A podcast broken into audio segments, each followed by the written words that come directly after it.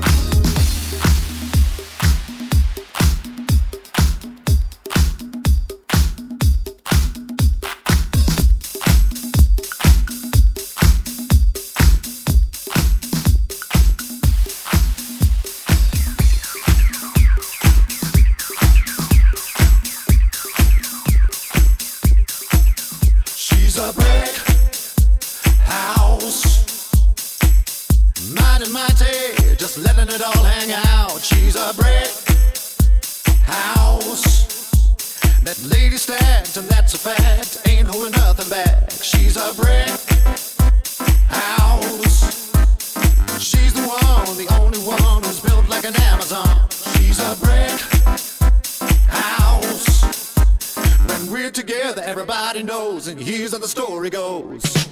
You know she's got everything that a woman needs to get a man.